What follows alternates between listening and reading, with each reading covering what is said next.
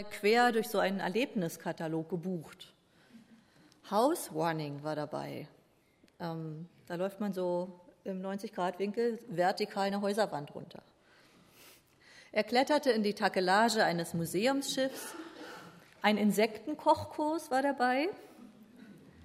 Und fast möchte man sagen, natürlich einmal Bungee springen. Alles ganz schön aufregend. Also zu der Sache mit der Takelage hätte ich auch mal Lust. Und doch so richtig euphorisch klingt der Bericht des Journalisten nicht.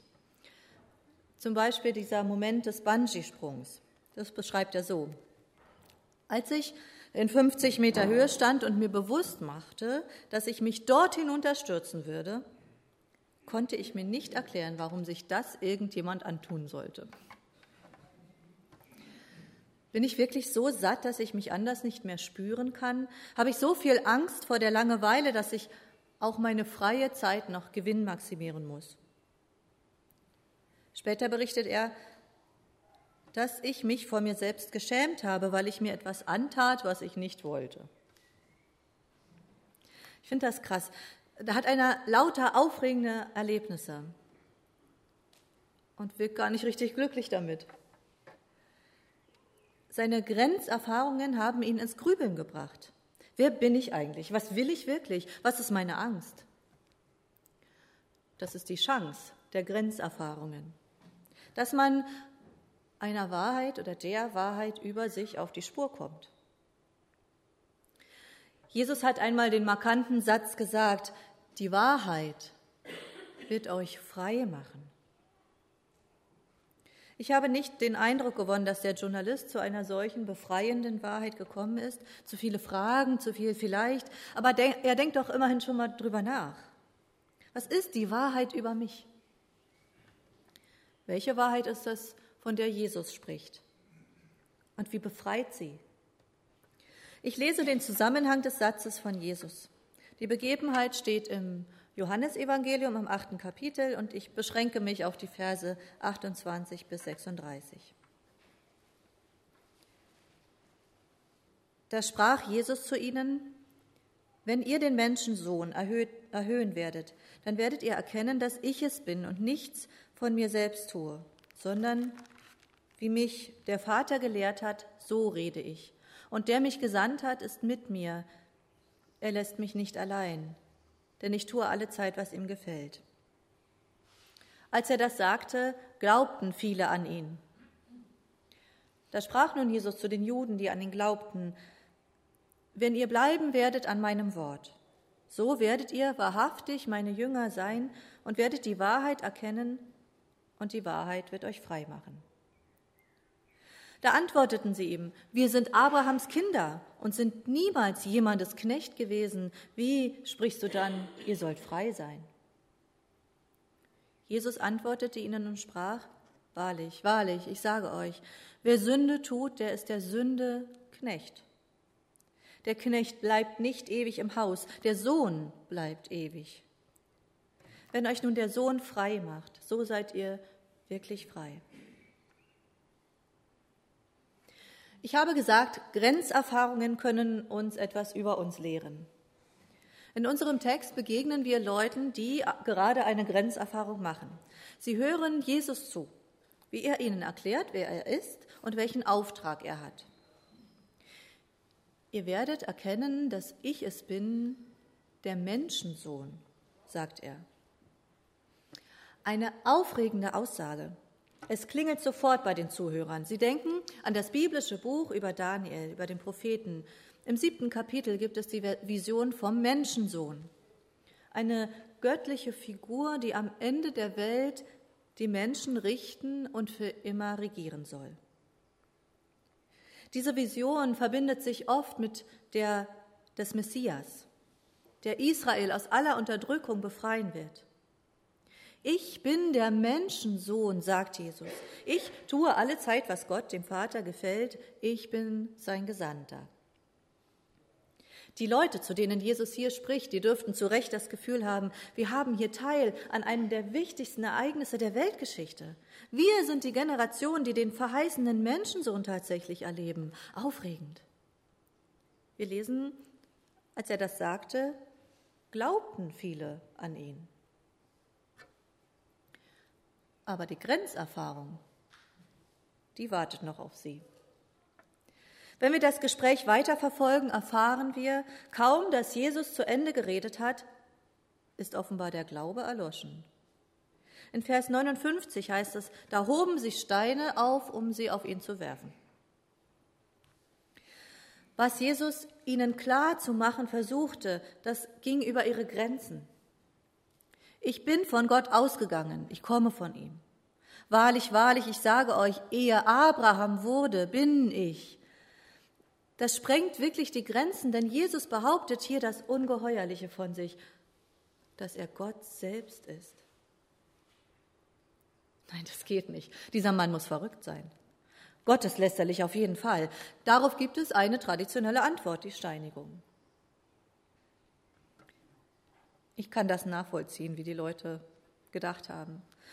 Wenn heute jemand behauptet, ich bin Gott, dann denke ich auch zuerst mal an die Psychiatrie. War Jesus verrückt? Wenn wir uns anschauen, wie er sonst so auftrat, glaube ich, liegt nichts ferner als diese Diagnose. Er war kein sozialer Sonderling. Er ging auf Menschen zu, und zwar so, wie sie es brauchten, auf Menschen in allen Schichten. Er litt nicht unter Realitätsverlust, sondern er sah die Wirklichkeit, auch die, in welcher Lebensgefahr er schwebte, und das machte ihn nicht paranoid. Er verhielt sich nicht unangemessen, weder zog er sich seltsam an, noch finden wir bei ihm unangebrachte Gefühle. Er war voller Liebe, aber er ließ sich von seinem Mitleid nicht lähmen. Er hatte kein aufgeblasenes Ego, obwohl er sehr oft von Bewunderern umgeben war. Er wusste immer, was er tat wohin und wohin er ging. Er kümmerte sich intensiv um Menschen. Nein, Jesus war nicht verrückt. Er war gesünder als jeder von uns. Was also, wenn es wahr sein sollte, was er über sich sagt, dass er Gott ist? Was für eine Wahrheit folgt daraus über uns? Zuerst das eine, dass wir unfrei sind. Jesus spricht von der Sünde. Wahrlich, wahrlich, ich sage euch, wer Sünde tut, ist der Sünde Knecht. Wenn euch nun der Sohn frei macht, dann seid ihr wirklich frei. Ihr lasst euch von allem möglichen Knechten, von euren Ängsten oder Wünschen, Sorgen oder Reichtümern. Frei seid ihr nur, wenn ihr es zulasst, dass jemand anderes euch befreit, dass der Sohn Jesus also, Gott selbst, euch frei macht. Das ist schon starker Tobak. Die Abwehr der Zeitgenossen Jesu ist dieselbe, wie sie heute wäre. Du kannst uns doch nicht ernsthaft einreden wollen, wir seien nicht frei. Wir sind Abrahams Kinder und wir sind niemals jemandes Knecht gewesen. Wie sprichst du dann, ihr sollt frei sein? Die Leute sind empört. Wir sind Nachkommen Abrahams, den Urahnen unseres Volkes. Gottes besonderer Segen liegt auf uns. Nie haben wir uns unterdrücken lassen. Wir wissen, wer wir sind. Unverschämtheit, uns zu sagen, wir seien unfrei. Ja, Jesus, wie kannst du uns unfrei nennen? Wir leben in einer ziemlich gut funktionierenden Demokratie. Wir haben Meinungsfreiheit, Versammlungsfreiheit, Pressefreiheit. Wir können unseren Beruf frei wählen und unseren Partner, unseren Wohnsitz. So viel Freiheit in der Kommunikation, wie das Internet sie bereithält, war wohl nie. Unverschämtheit uns zu sagen, wir seien unfrei. Und Jesus meint, doch das tue ich. Wer Sünde tut, der ist der Sünde Knecht. Sünde, das bedeutet Gottes Ferne, dieser Abstand von Gott, und der hält euch gefangen. Zum Beispiel, ihr Lieben, ist es erstaunlich, dass ihr unter Hinweis auf Abraham meint, ihr wäret nie jemandes Knechte gewesen, wo doch das wichtigste Ereignis eurer Geschichte eine Befreiung ist. Die Befreiung aus der Knechtschaft in Ägypten.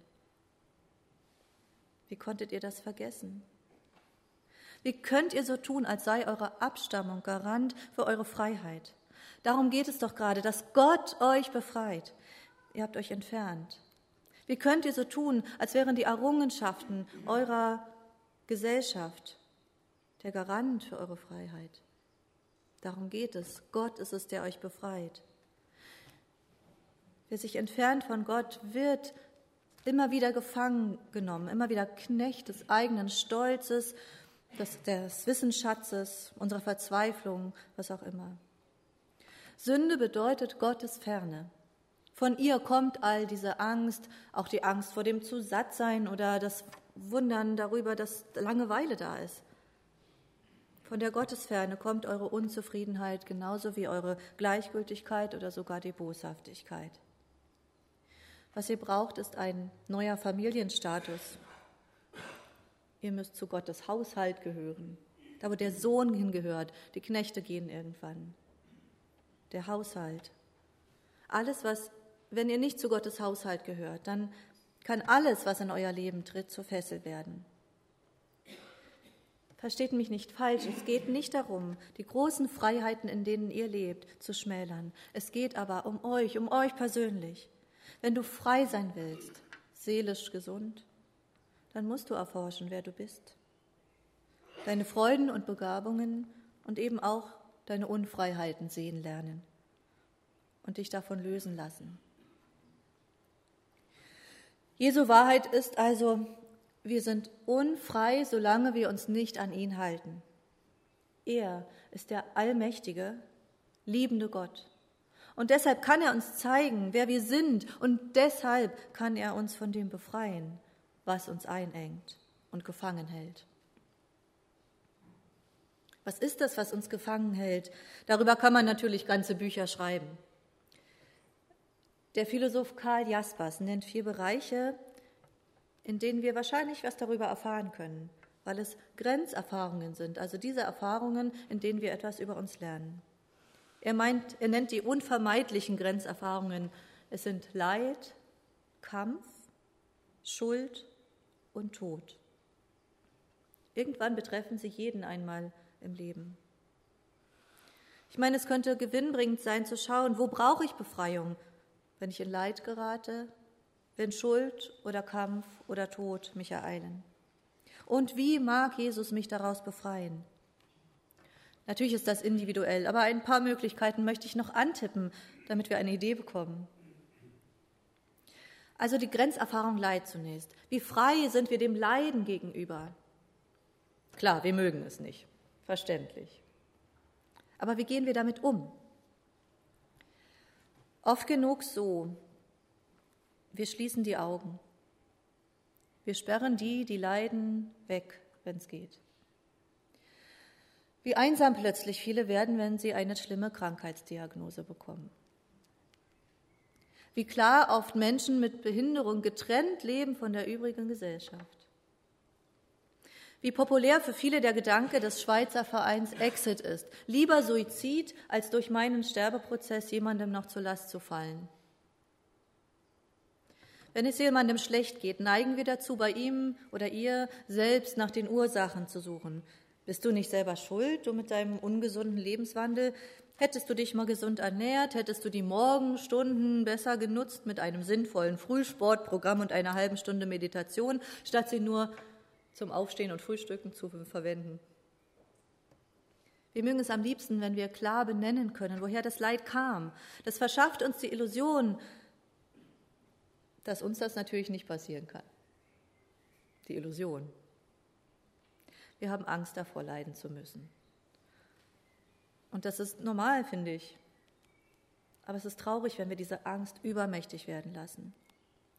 Die Kriminalitätsstatistiken stellen immer wieder sinkende Verbrecherraten, Verbrechensraten fest hier in unserem Land. Der Lebensstandard ist hoch, aber die Menschen haben immer mehr Angst vor Diebstahl, davor im Dunkeln auf die Straße zu gehen, vor wirtschaftlichem Abstieg.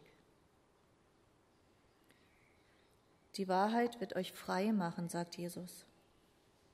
Er will und kann dir, auch dir persönlich, klar machen, was dich bezüglich des Leids unfrei macht. Er kennt und zeigt dir deine Ängste, deine Illusionen, dein Wegschauen. Und er lehrt dich, dass das Leid nicht die gewaltige Macht bekommen muss, die du ihm allzu oft einräumst. Wie? Indem er sich selbst hineinbegibt. Er hat missverstanden sein und Hass, Geißelung und sogar die Schande des Kreuzestodes auf sich genommen, weil es für ihn Wichtigeres gab als das Leiden, dich, seine Liebe zu dir. Die Geschichte von Pfarrer Paul Schneider kennt ihr vielleicht. Er hat im KZ Buchenwald mit dem Leiden gelebt. Immer wieder, besonders zu christlichen Feiertagen, hat er Worte der Bibel hinausgerufen zu seinen Mithäftlingen. Immer wieder hat er dafür Schläge eingesteckt und immer wieder erneut gerufen. Die Schläge waren ihm garantiert nicht gleichgültig. Aber es gab etwas, das stärker war als seine Angst davor, seine Hoffnung, die Liebe Gottes, die ihm und den anderen Gequälten gilt. Gott schenkt Freiheit im Leid. Wir erhalten diese Freiheit, wenn wir sie von ihm erhoffen. Freiheit zum Mitleiden. Freiheit, die eigene Begrenztheit zu akzeptieren und sogar darauf zu hoffen, dass Christus daraus noch etwas Gutes entstehen lassen kann. Die Wahrheit wird euch frei machen. Wie ist es weiter mit der Grenzerfahrung Schuld? Wie gehen wir mit ihr um? Oft genug so. Wir wollen sie einordnen und irgendwie am liebsten wegsortieren können. Geschieht ein Zugunglück oder ein Anschlag, dann ist es uns am wohlsten, wenn wir den Schuldigen haben und ihn zur Verantwortung ziehen können. Das verhindert natürlich die Schuldgefühle in unserem eigenen Leben nicht. Sie stellen sich bei manchem ein, wenn er eine Entscheidung zu treffen hat. Wenn ich dies tue, versäume ich das. Und ich bin selber schuld gewesen, wenn dies jetzt nicht so toll war wie das. Oder da drückt die Schuld, wenn wir es nicht geschafft haben, nach dem Streit auf jemand anderen zuzugehen. Wenn wir noch etwas hätten tun können zur Versöhnung, vielleicht einen Brief oder einen Anruf, irgendwas, und es nicht getan haben. Nach Karl Jaspers begleitet uns die Schuld sogar auf Schritt und Tritt, weil wir nie alle Folgen unseres Tuns abschätzen können. Hätte König Arthur nicht nach Gerechtigkeit gestrebt und deshalb die Tafelrunde ins Leben gerufen, vielleicht hätte sich dann seine Ginevra nicht in Lancelot verliebt. Die Wahrheit wird euch frei machen, sagt Jesus. Er will und kann dir klar machen, was dich bezüglich der Schuld unfrei macht. Er kennt und zeigt dir Versäum deine Versäumnisse und das, wo du nur Schuldgefühle hast, die gar nicht gerechtfertigt sind. Er zeigt dir, wofür du wirklich verantwortlich bist und wofür eben nicht. Und er nimmt deine Schuld auf sich. Du kannst sie loswerden bei ihm. Selbst, selbst am Kreuz hat er gesagt, Vater, vergib ihnen. Die Sünde, die Gottesferne entsteht ja nicht, weil er dir den Rücken zukehrt. Und doch hat er alles dafür getan, um sie zu überwinden. Und daraus folgt praktisch, meine Angst und meine Reue haben einen Ansprechpartner gefunden. Und zwar einen, der sie wirklich entgegennehmen kann, nicht nur bezeugen. Wenn ich an dir schuldig werde und es kommt eine dritte Person und sagt zu mir, ich vergebe dir das, dann bist du zu Recht empört. Nur du hast ja das Recht, mir zu vergeben. Die einzige Person, die das sonst noch könnte, ist Gott. Denn alle Schuld, die wir auf uns laden, kommt von der Sünde, dieser Gottesferne. Also ist die Schuld Gott gegenüber. Und er vergibt, wo immer wir mit unserer Misere zu ihm kommen. Und er spricht uns frei, ohne Wenn und Aber. Frei von uns selbst. Die Wahrheit wird euch frei machen. Könnt ihr noch?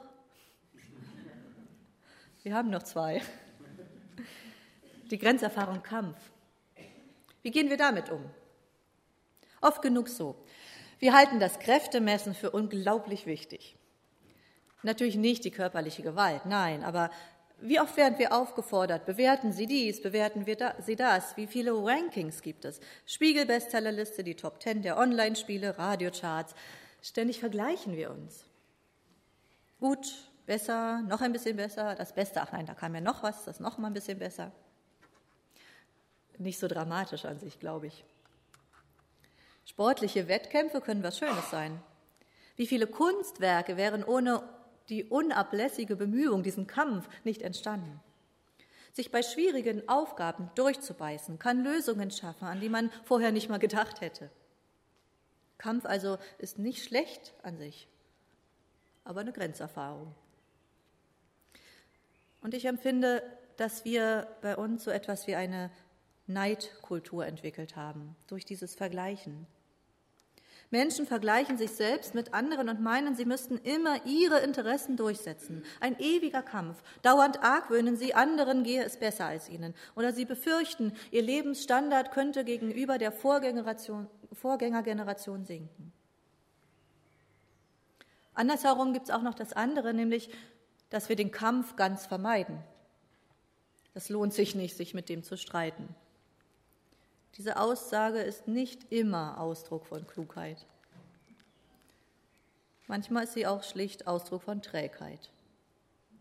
Denn es ist Beziehungsabbruch. Wir machen uns selbst klein, denken, wir könnten diese Schwierigkeiten ja eh nicht lösen, dafür müsste man ja kämpfen. Wir lesen einen Ratgeber nach dem anderen, der uns den ultimativen Weg zum Glück verspricht während wir frustriert feststellen, dass uns dieser doch so einfach scheinende Weg doch zu schwierig ist und wir also doch zu dumm und zu schwach sind? Die Wahrheit wird euch frei machen, sagt Jesus. Er will und kann dir klar machen, wo dein Kämpfen oder dein Nichtkämpfen Ausdruck von Unfreiheit ist. Und er zeigt uns, wie es anders geht. Karl Jaspers nennt bezeichnenderweise die Liebe einen Kampf. Und zwar ganz positiv. Hier setzen sich zwei Menschen auseinander. Sie sind einander nicht egal, sie kämpfen für ihr Miteinander.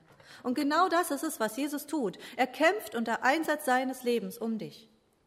Mit seinen Worten, seinen Taten, mit seinem unermüdlichen Reden von Gottes freundlichem und liebevollem Handeln, mit seinen Wundern, mit seinen Wundern und mit seinem ganzen Leben.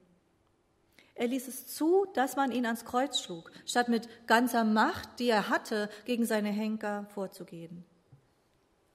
Weil wir Taten der Liebe brauchen und eben nicht noch mehr Gewalt. Wenn ich mich an Jesus hänge, klären sich Prioritäten. Ich erkenne, wofür zu kämpfen sich wirklich lohnt. Für Frieden statt Ruhm, für den Kontakt zu mir selbst als anstatt für unbedingte Harmonie, für den Unterschied zwischen wirklichen Bedürfnissen und bloßen Wünschen, für Gerechtigkeit statt Einheitsbrei. Die Wahrheit wird euch frei machen. Ihr werdet frei zu euch selbst. Und noch die letzte Grenzerfahrung, der Tod. Wie gehen wir mit ihm um? Oft genug so. Wir bevorzugen anonyme Bestattungen, weil es so traurig ist, an einem Grab zu stehen. Wir tun so, als ginge uns der Tod nichts an. Warum haben eigentlich Krimis solche Hochkonjunktur? Machen wir vielleicht eine bloße Requisite aus dem Tod. Wenn James Bond, und ich bin schon ein James Bond-Gucker, muss ich zugeben, wenn James Bond reihenweise die Schurken umlegt und Kommissar Wallander die kniffligsten Mordfälle löst, dann ist der Tod nicht mehr als ein Anlass zu einer spannenden Geschichte. In Wahrheit schieben wir also das Unvermeidliche weg, sodass wir jedes Mal überrascht und fast beleidigt sind, wenn es uns doch irgendwie ereilt. Ein jugendliches Gesicht gefällt uns, weil es so weit weg scheint von der Möglichkeit des Sterbens. Und weil wir die Begegnung mit dem Tod doch nicht vermeiden können, leben wir in der übermächtigen Vorstellung, vorher doch möglichst viel mitzunehmen, möglichst viel zu optimieren, bis wir sogar ein schlechtes Gewissen bekommen, weil wir einen Urlaubstag einfach nur weggegammelt haben. Hier hinein gehört auch unser unverantwortlich, unverantwortliches Handeln, das nach dem Motto geht, nach mir die Sintflut. Sollen sich die Kinder und Enkelkinder um die Plastikmüllberge in den Ozeanen kümmern, ich will ebenfalls auf nichts verzichten, was spannend oder bequem ist. Ich lebe ja nur einmal. Die Wahrheit wird euch frei machen, sagt Jesus. Er will und kann dir klar machen, wo du gefangen bist, in deiner Weigerung, das Lebensende mitzudenken, wo du dir nicht eingestehen willst, dass du nicht unendlich hier auf Erden leben willst. Und er befreit dich davon, indem er den Tod wirklich und wahrhaftig zum vorletzten Wort degradiert hat. Er ist auferstanden. Auferstanden. Und indem du dich an ihn hängst, hast du Teil an dieser Auferstehung. Bei ihm gibt es das, was wir Ewigkeit nennen. Leben, das nicht verzweifelt vollgestopft werden muss, weil es bald zu Ende ist, sondern Leben, das unzerstörbar ist und wunderschön. Auch für dich. Das befreit, schon heute. Denn du hast die Aussicht darauf, dass es weitergeht. Du kannst Hoffnung haben, was Gott sonst noch mit dir vorhat und dass er mit dieser Welt etwas vorhat. Das schafft Kraft zum Leben jetzt.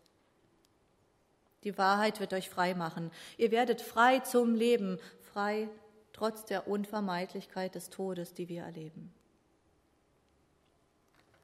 Liebe Gemeinde, wenn ihr also das nächste Mal Bungee Jumping macht, dann empfehle ich euch, lasst ein paar Fotos machen. Das freut eure Freunde, wie witzig ihr dabei aussieht. Wenn ihr aber mit den unvermeidlichen Grenzerfahrungen des Lebens zu tun bekommt, dann empfehle ich euch, schaut genau hin.